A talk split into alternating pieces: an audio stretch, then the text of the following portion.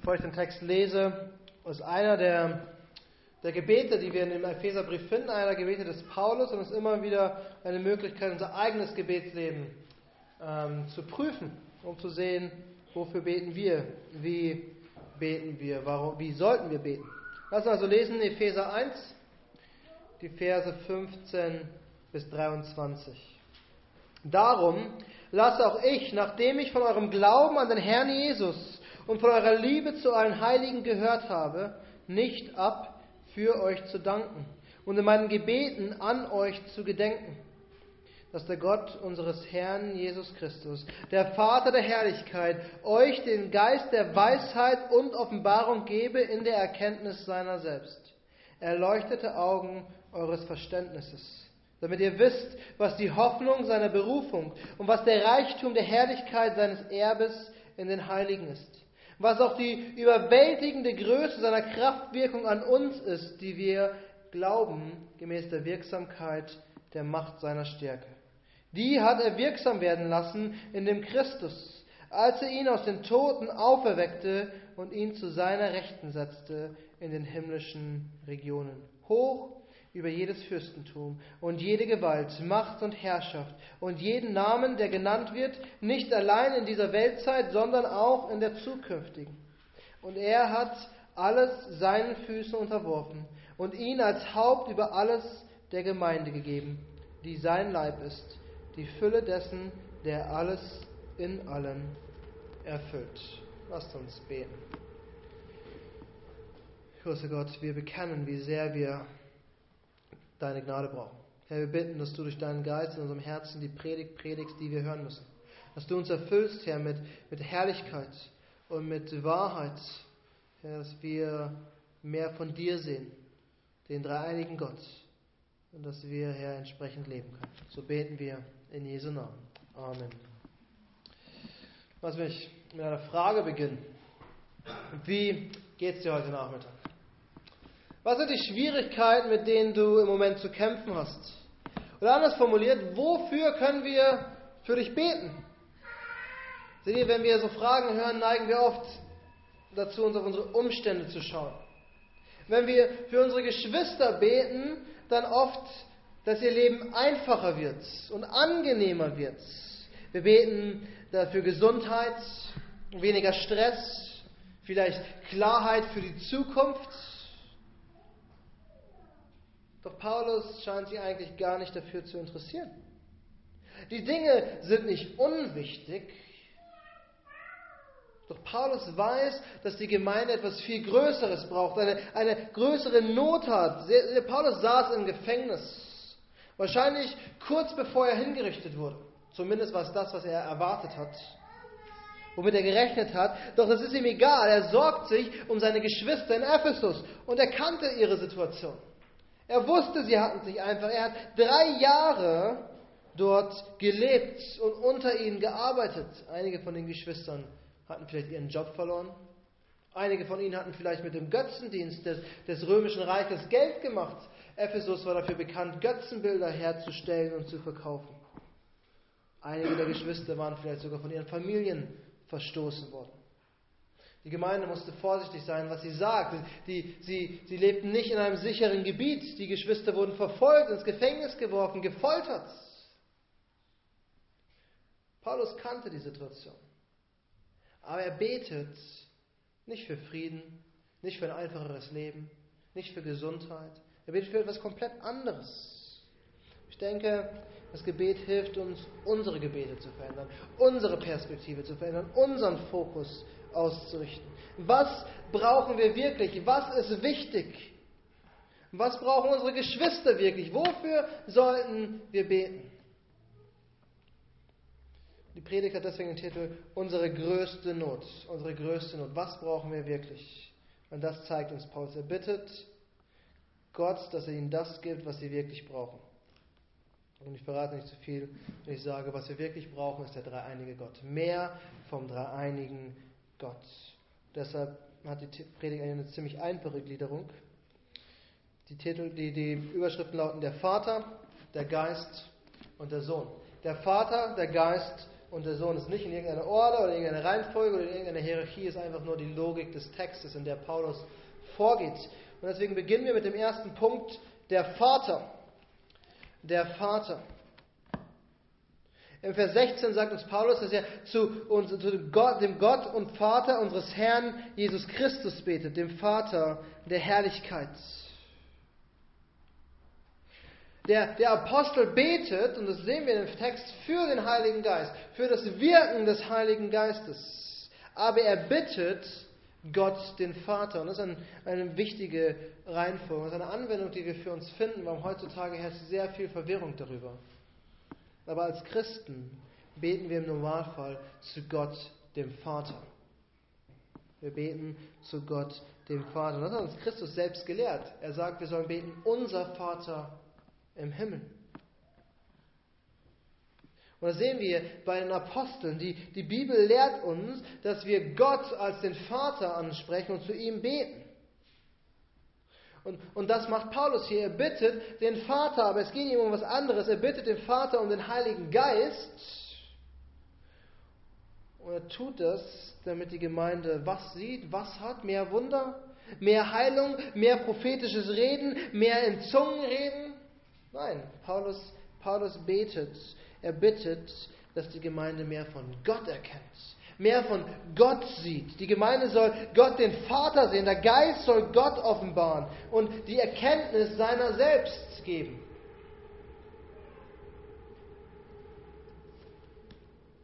Paulus weiß, dass der Gemeinde nicht gut geht. Er weiß, dass die Gemeinde verfolgt wird. Und deshalb, genau deshalb betet er gerade dafür, dass die Gemeinde mehr von Gott, dem Vater, erkennt. Und das sollte unser Gebetsanliegen sein. Es ist dein Gebetsanliegen, dass du mehr von Gott erkennst. Oder wollen wir einfach nur das angenehmere Leben haben? Mehr Komfort, mehr Luxus. Einfacher,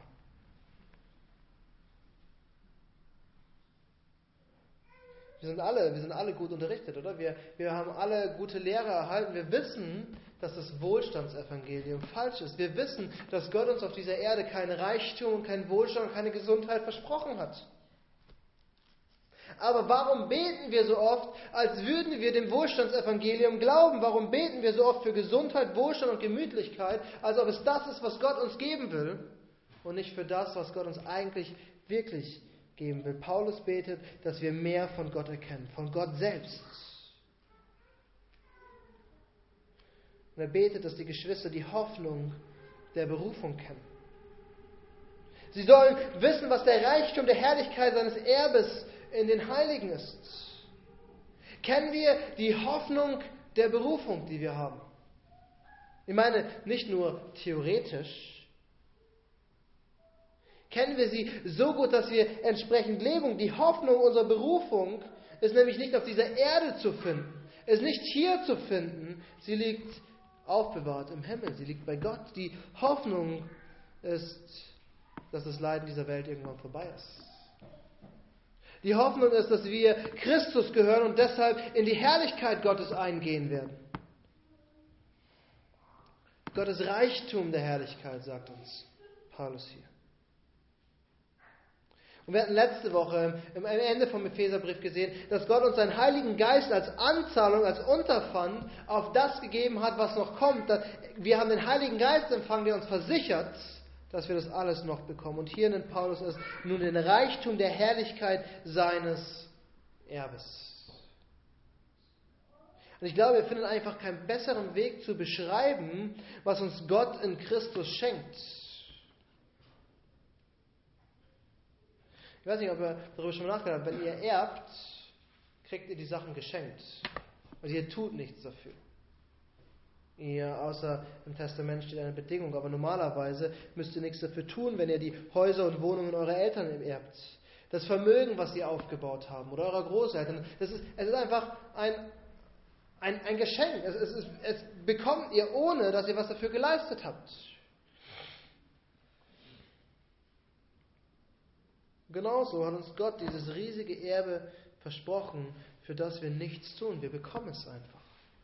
Es ist, das Reich, ist der Reichtum der Herrlichkeit seines Erbens.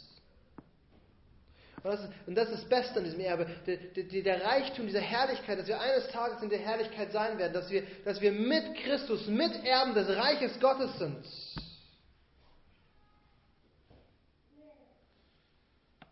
Und dann sagt uns Paulus sogar noch, wir sollen die Kraftwirkung Gottes erkennen.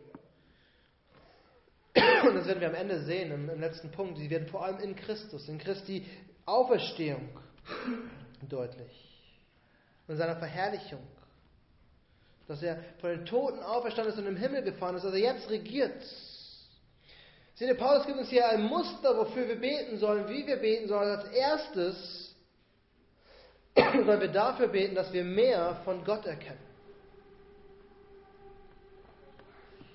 Wer Gott ist, was er uns gegeben hat, was er uns versprochen hat, wozu er fähig ist. Wir brauchen mehr Erkenntnis Gottes. Und das sollte unser Gebetsanliegen sein. Großer, allmächtiger Gott, Vater unseres Herrn Jesus Christus, lass uns mehr von dir erkennen. Und Paulus sagt uns auch, wie das möglich ist. Er sagt, indem der Heilige Geist in uns wirkt. Und damit kommen wir zum zweiten Punkt. Wir haben gesehen, der Vater, wir müssen den Vater erkennen, Gott erkennen. Und als zweites ist der zweite Punkt der Geist.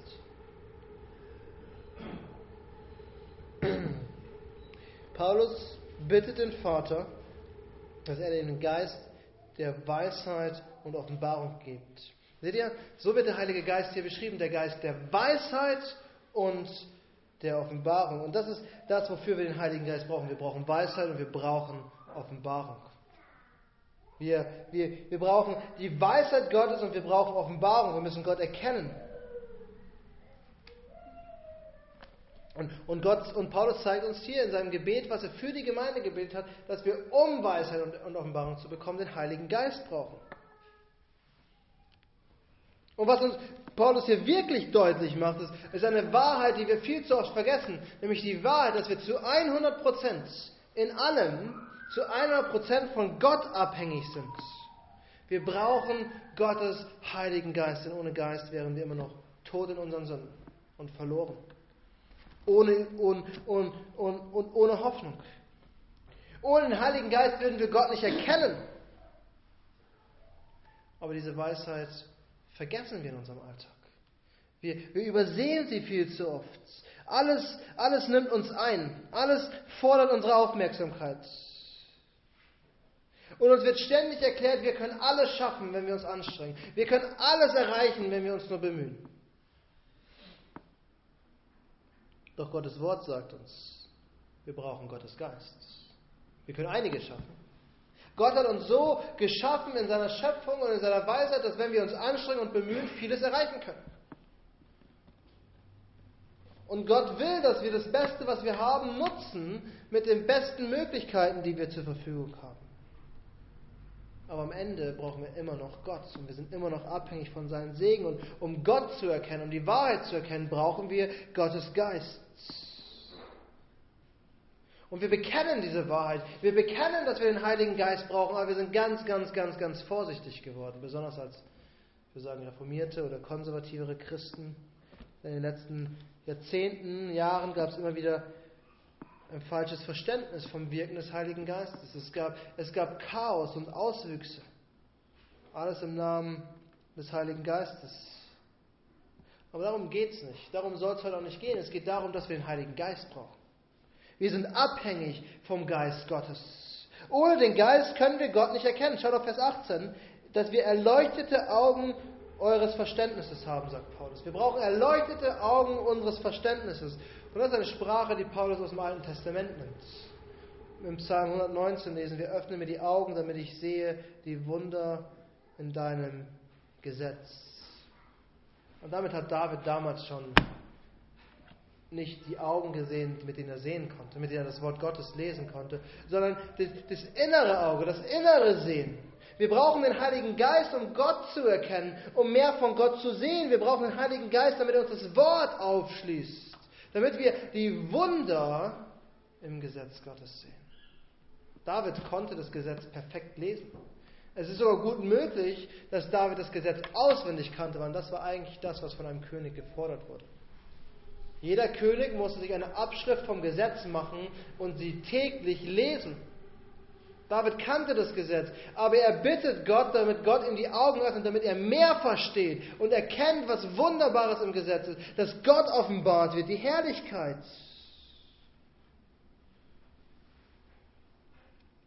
Denn nur im Wort Gottes, nur in der Bibel finden wir die Erkenntnis Gottes. Jesus sagt uns im Johannesevangelium, wenn aber jener kommt, der Geist der Wahrheit, so wird er euch in die ganze Wahrheit leiten. Es ist das Werk des Geistes, uns in die Wahrheit Gottes zu leiten. Es ist der Heilige Geist, der uns das Wort Gottes aufschließt. Und ich glaube, als Menschen leben wir leider viel zu sehr in Extremen. Eine Reaktion folgt immer eine Gegenreaktion. Wenn das Pendel in die eine Richtung schlägt, dann neigen wir dazu, in die andere Richtung zu rennen. Auf der einen Seite sehen wir das falsche Verständnis des Geistes. Und wir sehen, dass es definitiv falsch ist, wenn wir einen Gott der Ordnung haben. Und der uns sagt, dass unsere Gottesdienste geordnet ablaufen sollen, der, der, der uns sagt, dass er alles in Ordnung geschaffen hat, dann können wir nicht glauben, dass Chaos in Gottesdiensten eine Frucht des Heiligen Geistes ist. Dass, dass, dass wenn Menschen wild durcheinander rennen und wild durcheinander reden, das das Werk des Heiligen Geistes ist. Das ist die eine Seite, das ist das falsche, extreme Verständnis. Auf der anderen Seite versuchen wir dann dagegen zu reagieren und die Folge ist, dass wir oft den Heiligen Geist vergessen. Und dass wir, dass wir, dass wir ihn unter den Tisch fallen lassen. Doch die Apostel, alle Apostel, waren zutiefst davon überzeugt, dass der Heilige Geist wichtig ist. Die Kirchenväter wussten das. Die Reformatoren wussten das. Wisst ihr, dass Johannes Calvin der Theologe des Heiligen Geistes genannt wurde? Wenn man in den letzten Jahrhunderten etwas zum Heiligen Geist lesen wollte, hat man Calvin aufgeschlagen, um ihn zu lesen. Man hat seine Kommentare gelesen, seine Institution gelesen. Die Frage ist, warum wir das verloren haben. Warum haben wir, haben wir dieses, die, dieses Verständnis, das Wissen und die Notwendigkeit des Heiligen Geistes verloren? Wir brauchen ihn. Wir brauchen die Erkenntnis Gottes. Und genau dafür müssen wir beten, dass Gott uns mehr von sich selbst zeigt, durch den Heiligen Geist und der Heilige Geist in uns und die Augen unseres Verstandes öffnet, damit wir das Wort Gottes wirklich verstehen. Es ist eine Sache, Wörter zu lesen und Sätze grammatikalisch zu verstehen und zu analysieren. Aber was sagt uns Gott über sich selbst?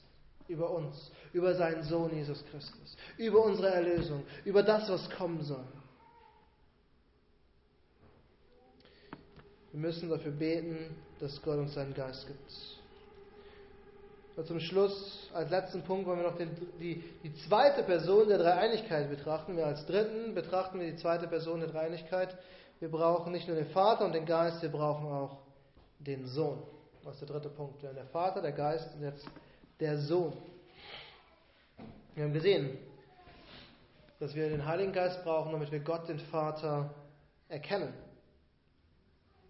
Und dann in Vers 19 beginnt Paulus über Christus zu reden. Und das ist eigentlich der größte Abschnitt in diesem Gebet. Er betet mehr für und um Christus als für alles andere. Wir sollen nämlich die überwältigende Größe seiner Kraftwirkung an uns erkennen. Paulus sagt, Gott wirkt an uns mit einer überwältigenden Kraft. Im Römerbrief lesen wir, dass, dass Gott uns versprochen hat, uns in das Bild Christi zu verwandeln. Durch seinen Geist und sein Wort wirkt Gott in uns. Aber diese Kraft, mit der Gott in uns wirkt, die sehen wir, wenn wir auf Christus schauen. Seht ihr in Vers 20? Die hat er wirksam werden lassen in dem Christus, als er ihn aus den Toten auferweckte und ihn zu seiner Rechten setzte in den himmlischen Regionen. Was hat Gott wirksam werden lassen? Seine Macht seine Kraftwirkung. Wir müssen auf, auf Christus sehen, um zu sehen, mit welcher Macht Gott in uns und an uns wirkt. Die Kraft, die Jesus von den Toten auferstehen ließ, verändert uns. Ich weiß nicht, ob ihr schon mal erlebt habt, wie ein Toter, der, der schon mehrere Tage im Grab war, von den Toten auferstanden ist. Ich habe es noch nicht erlebt. Und ich gehe auch nicht davon aus, dass ich es erleben werde. Es sei denn an dem Tag, an dem Christus wiederkommt. Aber Christus ist am dritten Tag von den Toten auferstanden. Die Frauen sind zum Grab gegangen, weil sie davon ausgegangen sind, dass Jesus angefangen hat zu stinken, weil er begraben, weil er tot war und sie wollten ihn einbalsamieren, damit der Gestank nicht zu stark ist. Und Jesus war nicht mehr dort. Das ist die Kraft, mit der Gott an uns wirken will. Die Kraft, mit der Christus in den Himmel aufgefahren ist. Das ist die Kraft, die uns verändert. In der Apostelgeschichte lesen wir, dass die Jünger versammelt waren um Jesus und eine Wolke hat ihn in den Himmel aufgenommen. Jesus ist nicht selber hochgefahren, er wurde hinaufgenommen in den Himmel. Das ist die Kraft, mit der Gott an uns wirkt. Wir müssen auf Christus schauen, denn dort ist unsere Erlösung. Dort sehen wir, was er für uns getan hat, damit wir Frieden mit Gott haben. Doch wir müssen auch auf Christus schauen, denn dort sehen wir die Kraft Gottes wirksam.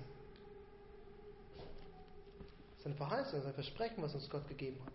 Und es ist eine unglaubliche Zusage zu wissen, dass die, dass die Kraft, der Heilige Geist, der Christus aus den Toten auferweckt hat, in uns wirkt und an uns wirkt. Wenn, wenn, diese, wenn mit dieser Kraft Gott dazu in der Lage war, einen Toten wieder lebendig zu machen, wie viel mehr ist er dazu in der Lage, lebendige Menschen in ein Bild zu verwandeln, was er sich vorgenommen hat. Aber dann sagt Paulus, wir müssen auch auf Christus schauen, um zu sehen, wie Gott in uns wirkt, wie die Auferstehung uns verändern lässt. Und dann sagt er, wir müssen Christus sehen, denn er ist unser Herr der hocherhabene König über allen. Seht ihr das in Vers 21? Hoch über jedes Fürstentum und jede Gewalt hat er Christus gesetzt. Macht und Herrschaft und jeden Namen, der genannt wird, nicht allein in dieser Weltzeit, sondern auch in der zukünftigen. Wir haben es in den letzten Wochen schon in dem, in dem ersten Versen gesehen. Christus ist der eingesetzte König Gottes, der regiert. Er ist mächtiger als jede Regierung. Er ist stärker als jede Armee. Er ist wichtiger als jeder Nobelpreisträger. Und er ist größer und herrlicher als irgendein anderes Geschöpf, was existiert ist. Egal, wer der reichste Mensch der Welt ist. Egal, wer der mächtigste oder einflussreichste Mensch der Welt ist. Christus ist immer größer und wichtiger. Und Gott, sagt Paulus, hat alles seinen Füßen unterworfen. Wir kennen diese Bilder. Entweder aus Filmen oder vielleicht sogar aus Bildern aus, aus, aus, aus, der, aus der Geschichte, aus Zeichnungen, aus, aus Gemälden, wie der König an seinem Thron sitzt und, und seinen Fuß auf seinem Schemel sitzen hat und vor ihm kommen die ganzen Unterwerfenden und legen alles zu seinen Füßen und geben ihm alles. Und das ist das Bild. Gott hat Christus alles unter seine Füße geworfen. Weder in dieser Welt noch in der Welt, die kommt, gibt es irgendetwas oder irgendjemand, der mächtiger ist als Christus selbst. Weder was im Himmel noch auf dieser Erde noch unter der Erde ist. Christus ist mächtiger. Und, und Paulus fügt diese Worte ein und erzählt sie uns, weil er uns mit, damit auf eine Wahrheit vorbereitet, die noch wichtiger ist, die noch größer ist. Weil wir später, Kapitel 6, macht uns Paulus deutlich, dass wir in dieser Welt angegriffen werden. Dass der Teufel und die Mächte der Bosheit gegen uns kämpfen als Christen und dass wir uns verteidigen müssen und dass wir ausgerüstet sein müssen und dass wir uns schützen müssen. Paulus sagt uns aber jetzt schon, dass wir keine Angst haben müssen, wenn unser König größer ist, weil Christus mächtiger ist. Aber dann, dann kommt die beste Aussage in dem ganzen Gebet, zumindest für mich. Die beste Aussage, die Paulus in dem ganzen Gebet spricht. Und er hat alles seinen Füßen unterworfen und ihn als Haupt über alles der Gemeinde gegeben. Gott hat Christus als Haupt der Gemeinde gegeben. Dieser allmächtige Gott, Christus, ist der Kopf der Gemeinde, um das Bild Pauli zu verwenden. Und das Neue Testament benutzt oft das Bild eines Körpers. Die Kirche, die, die gesamte Kirche ist der Körper Jesu Christi. Wir sind die Glieder und Organe und Sehnen und Muskeln und wie weit ihr das Bild auch immer spannen wollt. Aber Christus, Christus ist der Kopf, die Schaltzentrale, der Chef, das, was oben drauf sitzt und alles lenkt und alles leitet, ist Christus. Und wir bekennen das als Kirche, wir haben es in unserem Bekenntnis stehen, dass Christus das einzige Oberhaupt der Kirche ist. Und es war zur Zeit der Reformation ein absolut wichtiger Streitpunkt. wir finden es in jedem Bekenntnis, in jedem Bekenntnis der Lutheraner, in jedem Bekenntnis der Reformierten oder Presbyterianer, dass Christus das einzige Haupt ist. Denn damals wurde behauptet, dass der Papst das Oberhaupt der Kirche sei. Dass der Papst über der Kirche steht und der Kirche sagt, wo es lang geht. Aber Paulus geht es gar nicht darum, auch wenn wir den Beweg hier finden. Paulus geht es um eine viel wunderbare Wahrheit. Paulus hat es nicht geschrieben, um uns gegen Rom zu verteidigen. Paulus hat es geschrieben, um Trost zu finden. Die Kirche wird ständig angegriffen. Und wenn wir nicht von außen verfolgt werden, versucht der Teufel uns von innen aufzuwühlen. Aber unsere Geschwister in Ephesus damals, die wussten, was es bedeutet. Die, die wurden verfolgt, die hatten Angst um ihr Leben, die wussten nicht mehr, wie es weitergeht. Ihnen wurde das Leben schwer gemacht, sie hatten, sie hatten Existenzängste. Doch Paulus sagt ihnen, wisst ihr, wer euer Herr ist, wer der Kopf eurer Gemeinde ist, wer über euch herrscht, wer über euch regiert, Christus selbst, der alles in allem erfüllt. Der allmächtige Christus. Egal wie, wie sehr uns die Welt nicht mag, egal wie viele Schwierigkeiten wir haben, vielleicht hasst uns die Welt, sogar nicht nur vielleicht. Jesus sagt, sie wird euch hassen, weil sie mich hasst. Christus ist unser Herr und er kämpft für uns. Er regiert uns. Das sollte uns Trost und Zuversicht geben. Sehe, Paulus zeigt uns in diesem Gebet, wofür wir beten sollen. Nämlich, dass wir mehr von Gott erkennen. Wir, wir brauchen keinen Wohlstand. Wir brauchen keinen Frieden. Wir, wir, brauchen noch nicht mal Gesundheit. Wir brauchen vor allem mehr von dem dreieinigen Gott. Wir brauchen die Kraftwirkung des Heiligen Geistes in uns, damit wir Gott, den Vater und Gott, den Sohn erkennen. Wir brauchen Gott, den Vater, den Geist und den Sohn. Denn alles andere ist vergänglich. Alles andere ist unwichtig. Alles andere macht unser Leben einfacher und das ist nicht falsch. Und wir, wir, wir dürfen, müssen es auch nicht verwerfen. Paulus fordert uns nicht auf, im Kloster zu leben und vom Wasser und Brot zu leben. Aber es ist alles nebensächlich. Was für uns wirklich wichtig ist, ist, dass wir Gott erkennen in seiner gesamten Herrlichkeit, Vater, Sohn und Heiliger Geist. Und dass wir darauf vertrauen, dass Gott uns seinen Geist gegeben hat, der in und an uns wirkt und diese Kraft, mit der er in und an uns wirkt, ist die gleiche Kraft, die Christus aus den Toten auferweckt hat. Und dieser Christus, den er verherrlicht hat und über alles gesetzt hat, ist unser Haupt, der die Kirche und jeden einzelnen Kirche schützt und bewahrt und sicher ans Ziel bringt. Das ist das, was wir brauchen. Alles andere ist gut und nett und schön zu haben, aber es ist alles Nebensächlichkeit. Wir brauchen vor allem Gott. Lasst uns beten.